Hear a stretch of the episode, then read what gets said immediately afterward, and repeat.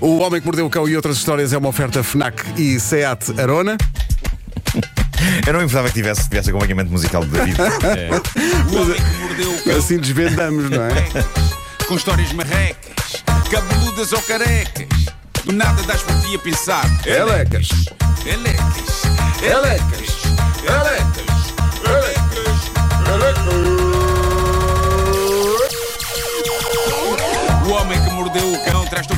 Mundo em cuecas.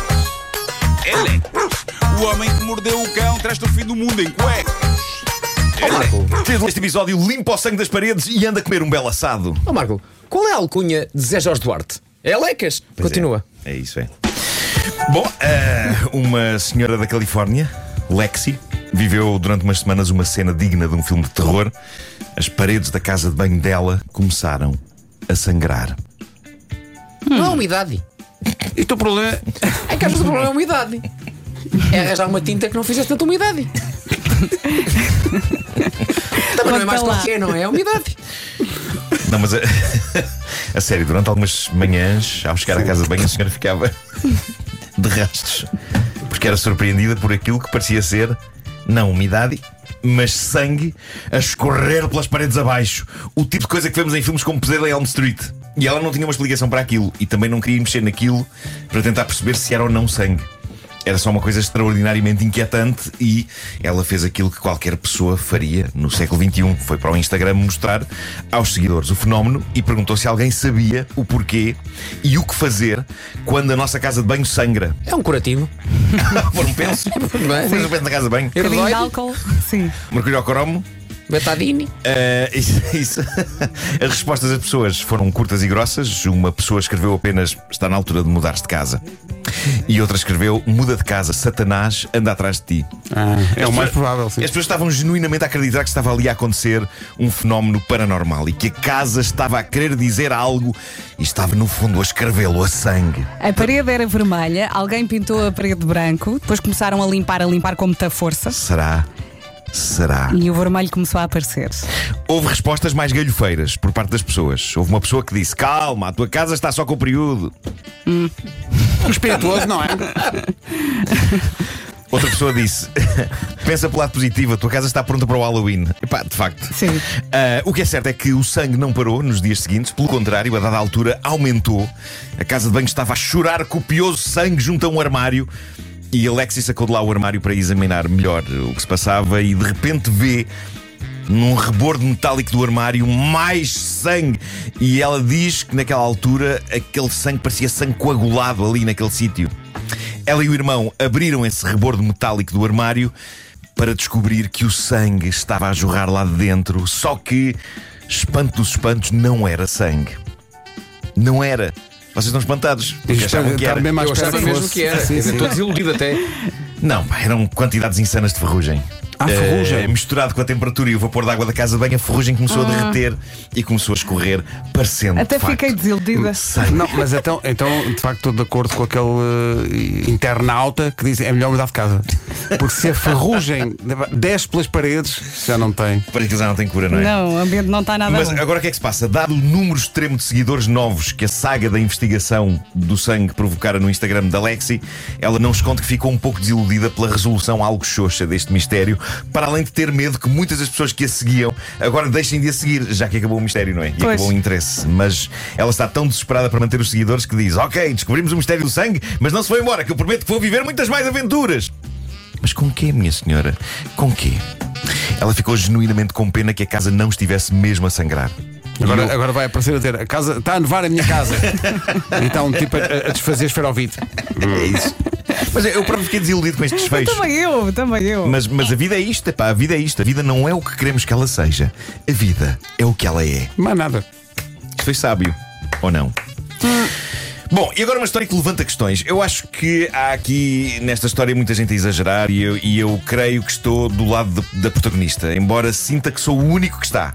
Mas vou submeter isto ao vosso juízo e, e vamos debater o que se passa Vamos, aqui. vamos.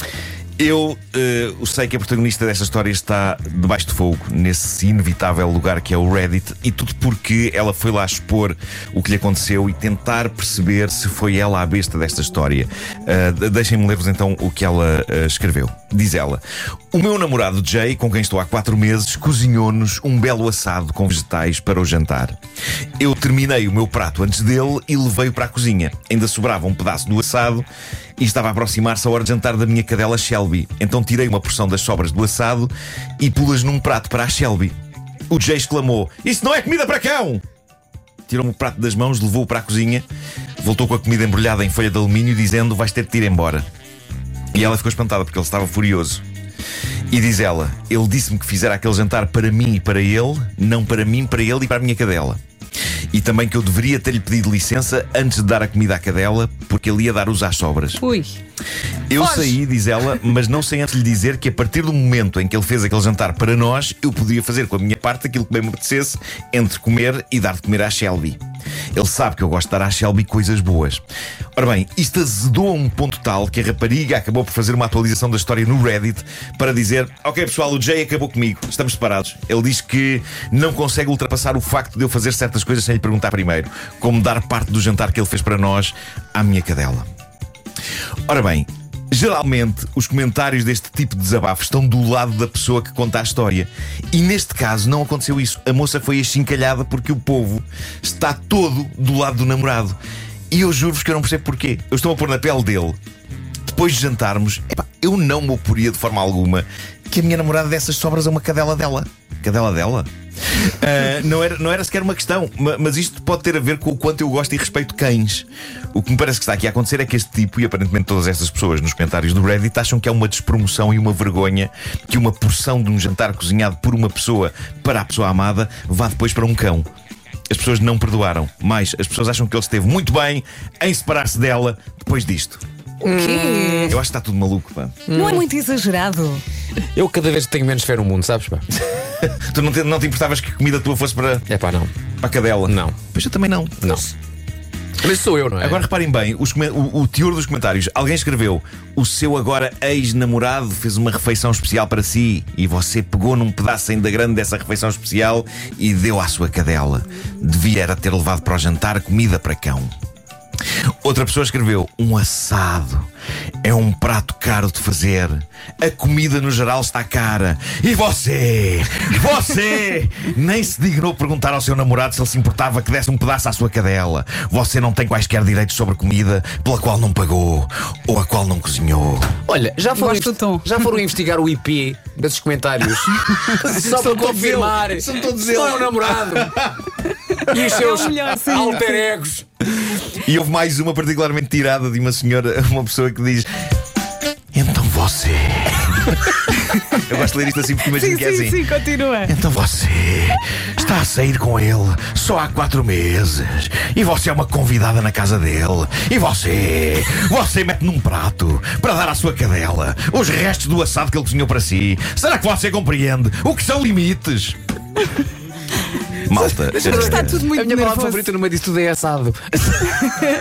Pois é. Não vai dizer é um assado. É que ela jantou com ele. Ela jantou com ele e depois Isto- deu uns Eu restos. vou, calma, voltando, eu voltando calma, atrás no, no, malta. naquilo que já Isto para mim é falámos uma hoje no estupidez. programa. Não, eh, nada disso acontecia se o jantar fosse solha. Ô, Pota, É verdade. Porque se fosse solha, ela seria a primeira a dizer, pá, dá isso à cadela. É, ninguém gosta Capaz, de é solha. capaz disso. Bom, mas isto parte do princípio que um cão é um bicho indigno que não merece nada. E eu acho que quatro meses é tempo suficiente para se ter já alguma confiança no seio de um casal e para se ter alguma estima pelos animais de estimação dos cônjuges e para se perceber os elos que há entre a pessoa de quem se gosta e a sua cadela. Se eu depois de cozinhar- um prato para a pessoa amada e de ela o comer, ela quisesse dar um resto à cadela, eu, fi- eu ficava honrado com isso. Em nenhuma altura iria ser tão arrogante ou inseguro para achar. Então você dá o meu prato super espetacular a um cão, a um cão. Eu. É que ele até podia ter falado com ela com tranquilidade, do estilo: olha, para a próxima não, Não, deixes. não, ele pô-la fora. Pois, mas, mas é que, é que não, não se percebe. Eu Olha, para a próxima, não, não, não des à cadela, porque eu quero levar amanhã um tupperware. É isso, Não é isso. Eu Um achei deprimente a reação agressiva generalizada por parte Sim, das sim. pessoas e também o regozijo por ele lhe ter dado com os pés só porque ela quis dar à cadela uma parte de que é Vasco do assado.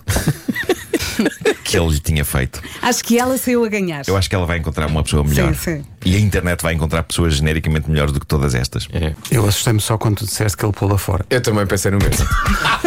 Voc- Vocês! Vocês! O Homem que Mordeu o Cão foi uma Ele oferta pula FNAC. fora.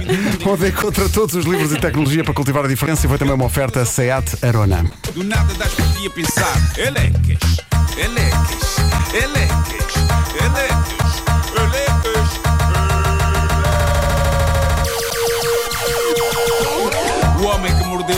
traz-te o fim do mundo em cuecas. Elecas. O homem que mordeu o cão traz-te o fim do mundo em cuecas. Elecas. Depois das nove, David Fonseca ao vivo.